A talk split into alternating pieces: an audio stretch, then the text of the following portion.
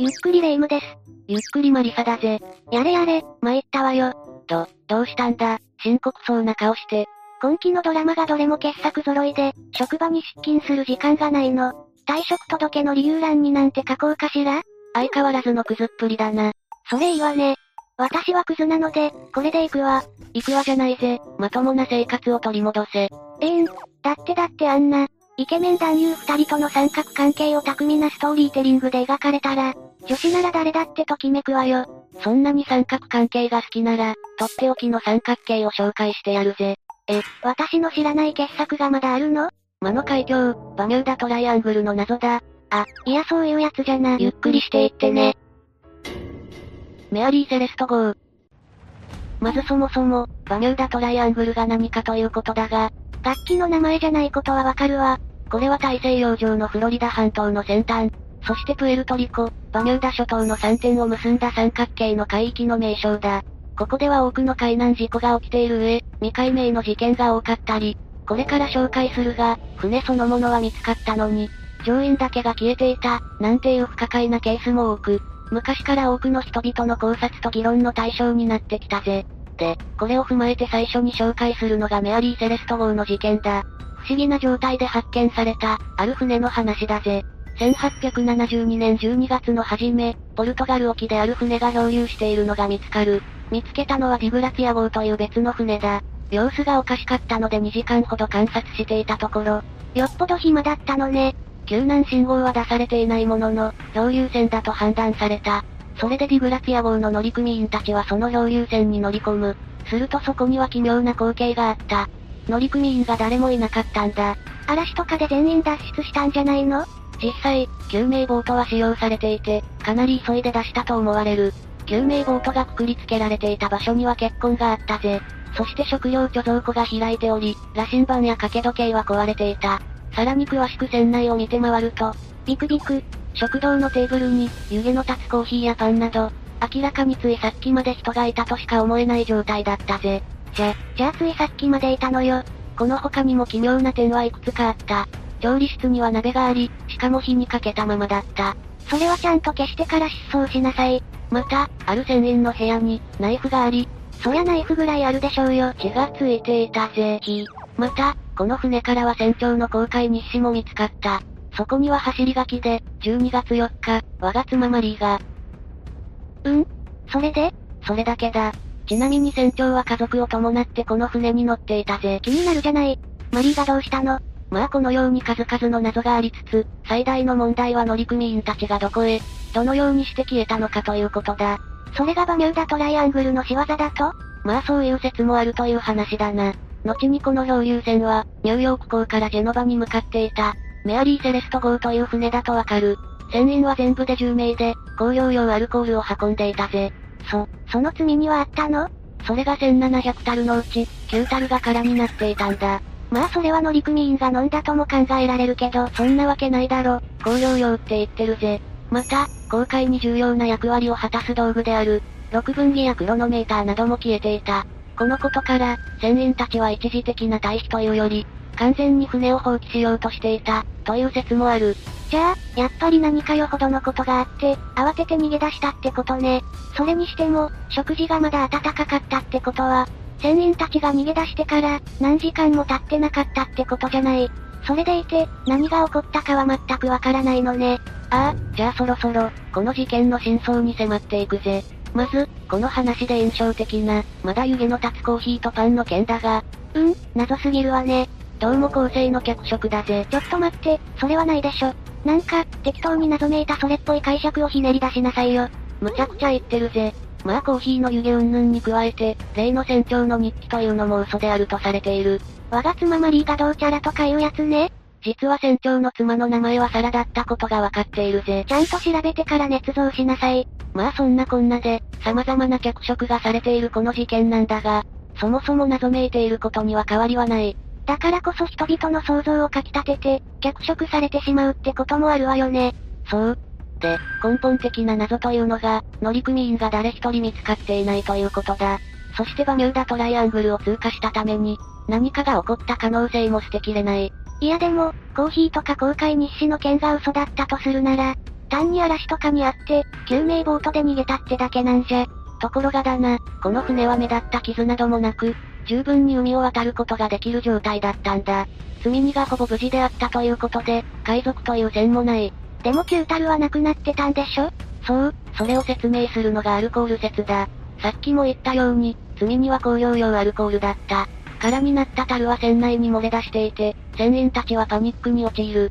爆発するのではないかと考え、救命ボートで脱出したものの、船とボートをうまく結ぶことができなかったために、漂流して上や乾きで亡くなった、というものだぜ。うーん、なんだか謎めいた話の割には、お粗末な謎解きね。私は案外、こういうあっけないのが真実だと思えるんだが、そういうならレイム好みの謎めいた説もあるぜ。なになにメアリー・セレスト号には秘密の乗客がいたという説だ。来たこれはメアリー・セレスト号に、記録には残されていない秘密の乗客がいて、その人物が生き残り事件の真相を語った、というものだ。ひ、秘密の乗客ってアベル・ゴスダイクという人物なんだが、彼はアメリカを出るため、知り合いのつてを頼りにこの船に乗せてもらっていた。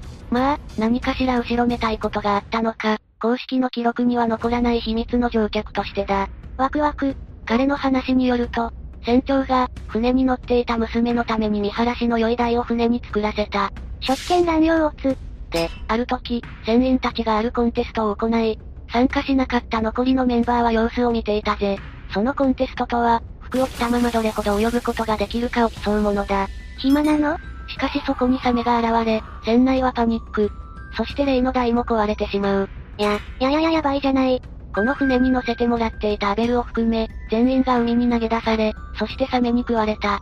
が、アベルはたまたま台の破片の上に乗ることができ、生き残ってアメリカの海岸に打ち上げられた、というものだ。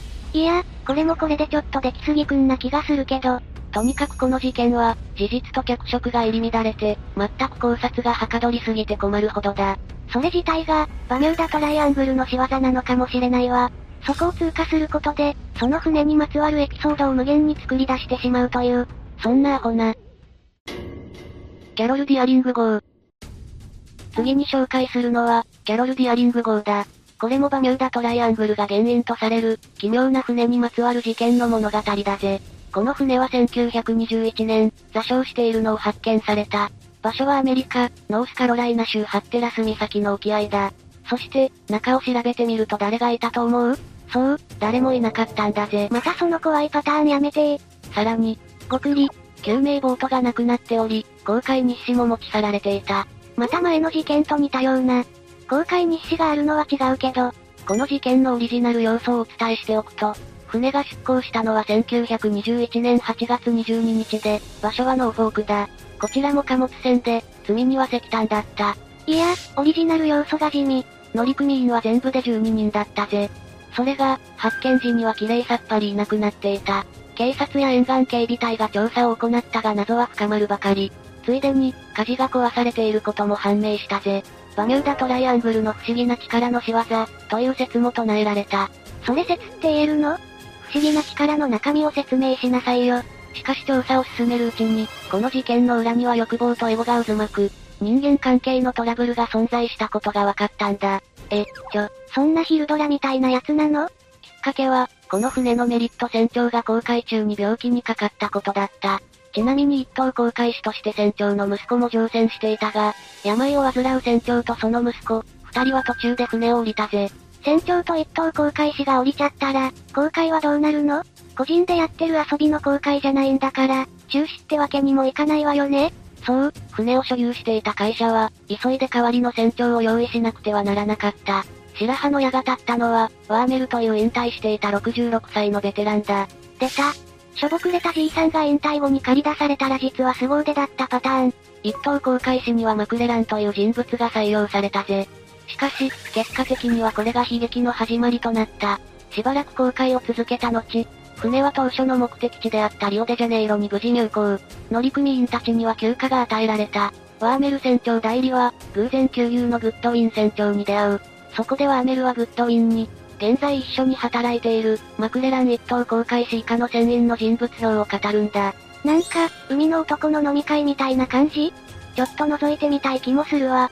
で、その人物像の中身がどうだったかというと、うん全員、最悪のクソガキどもだ。おみたいな感じだったぜ。じいさん、うっぷん溜まってんな。そして約3ヶ月後、船はついにリオデジャネイロを出港し、補給のために西インド諸島の国、バルバドスに寄港する。そこで、今度は一等航海士のマクレランが、これまた別の船の船長、ノートンという人物と話している。また海の男の飲み会ね。ワクワクする冒険探や、立ち寄った港での恋の話で盛り上がったりするのかしら？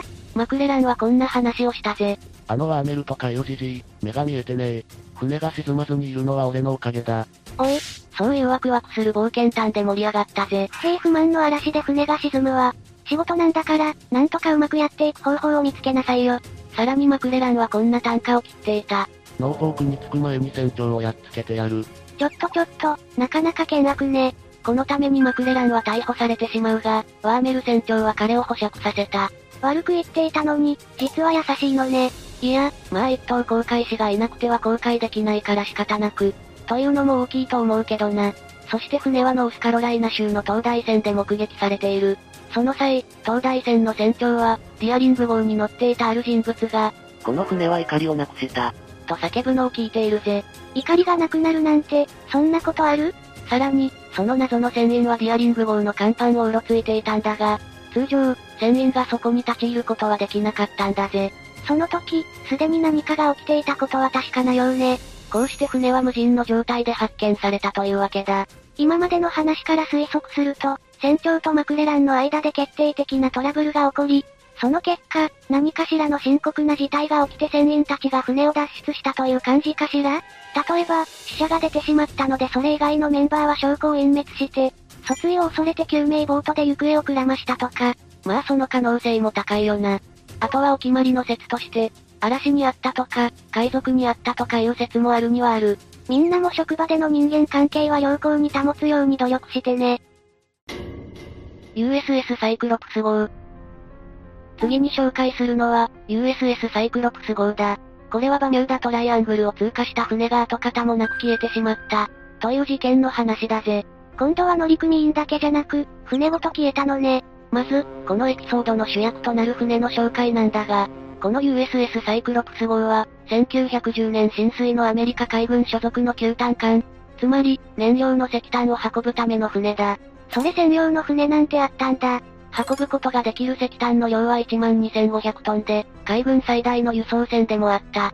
乗組員の数も306人はいたぜ。ってことはそれなりに有名な船よね。そんなのが消えちゃうなんて。USS サイクロプス号は1918年3月、マンガン鉱石を輸送するため、ボルチモアを目指してカリブ海域に入る。あ、カリブ海ってひょっとして、そう、あのバミューダトライアングルも、しっかり航行ルートに入っていたぜ。しかし、この時サイクロプス号から、天気は良好、すべて順調。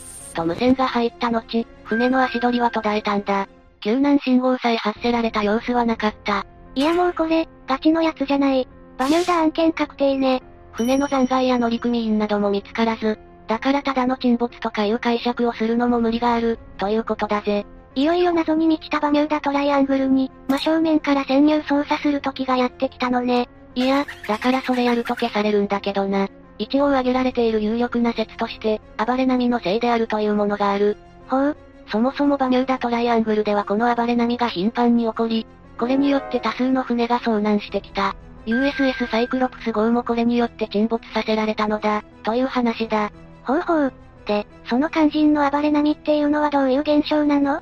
これは30メートルもの高さを持つ巨大な波だぜ。さ、30メートルって、ほぼ高層ビルの高さじゃない。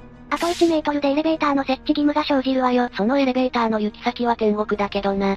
で、どうしてこんな波が発生するのかというと、バミューダトライアングル付近に、別方向から3つの嵐が同時に集まってくることにより起こるらしい。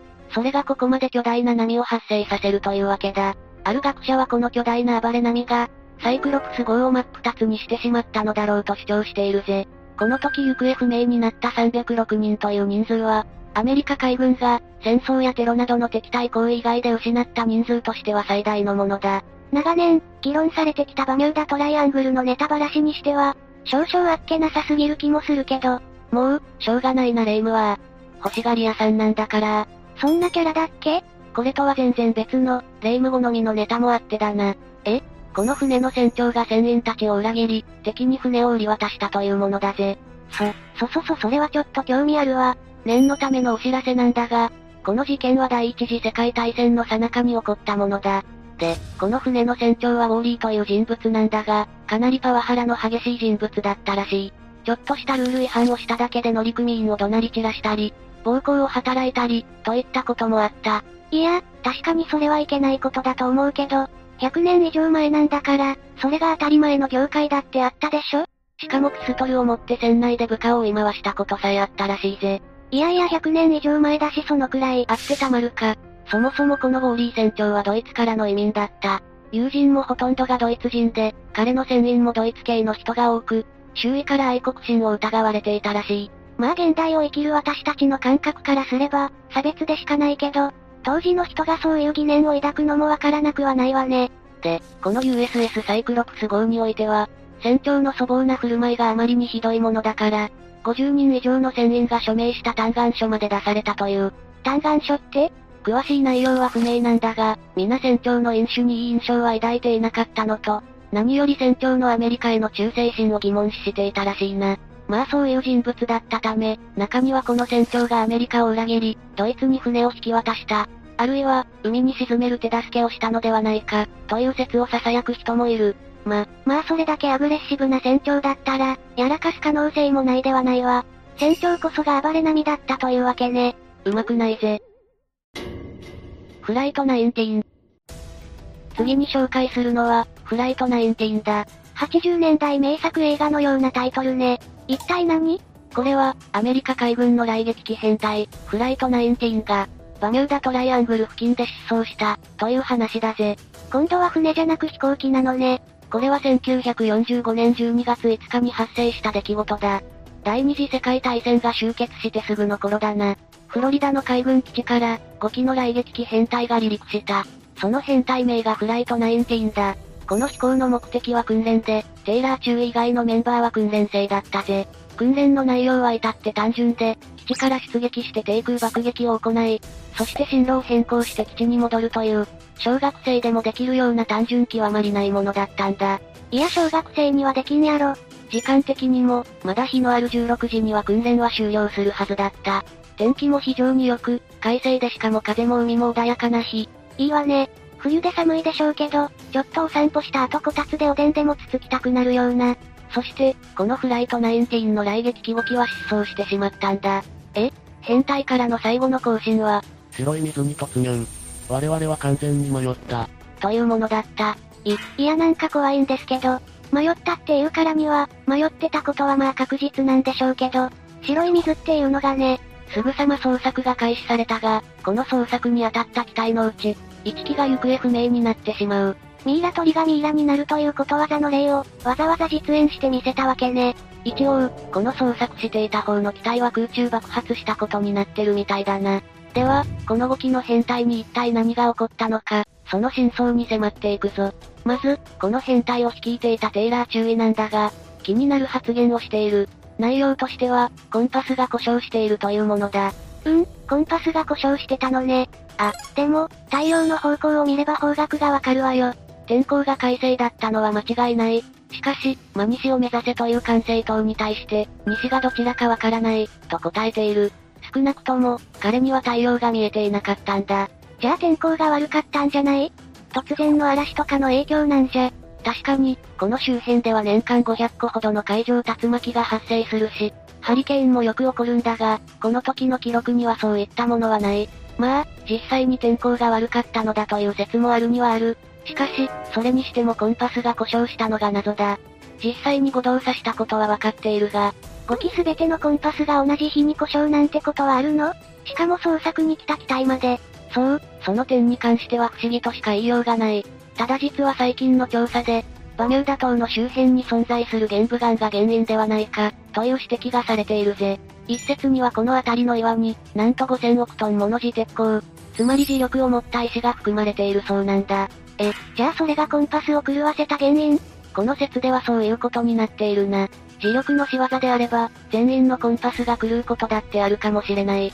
その上、もし本当に天気が悪かったとしたら、迷っても不思議じゃないぜ。おまけにテイラー注意以外は訓練生だったから、テイラーが迷ったらおしまいなところはあるわよね。そういうわけで、この自鉄鋼が彼らの運命を決めた、と一応は考えられるわけだ。ね、ねえマリサ、この自鉄鋼ってひょっとして、バミューダトライアングルで起こってる遭難の根本的な原因だったりする？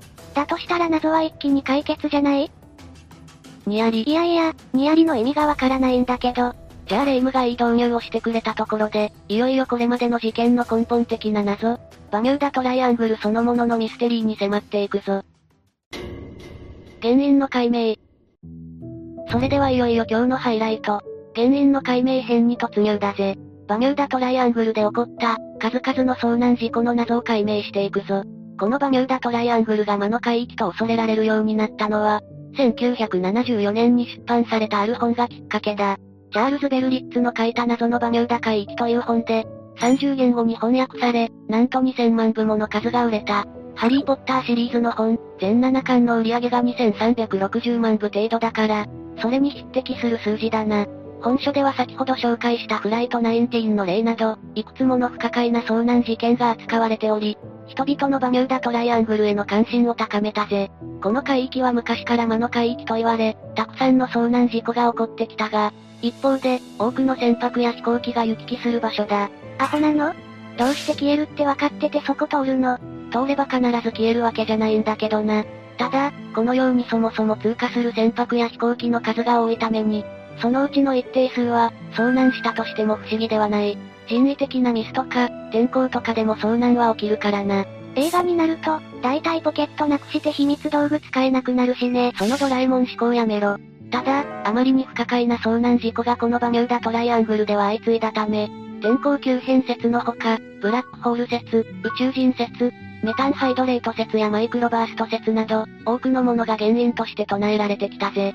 今日登場した、暴れ波とか自鉄鋼とかもその一つと言えるな。やはりここは、ブラックホール説とか宇宙人説とか、ロマンあるぶっ飛んだやつを聞きたいわね。じゃあ、それっぽいのを一つ紹介してやろう。それがワームホール説だ。これは日本のテレビ番組によって紹介されたことでも有名で、電子運というものが遭難の原因であるとする説だぜ。小難しい説明は省くが、この電子運という現象が原因で、ワームホールという時空の抜け道が発生。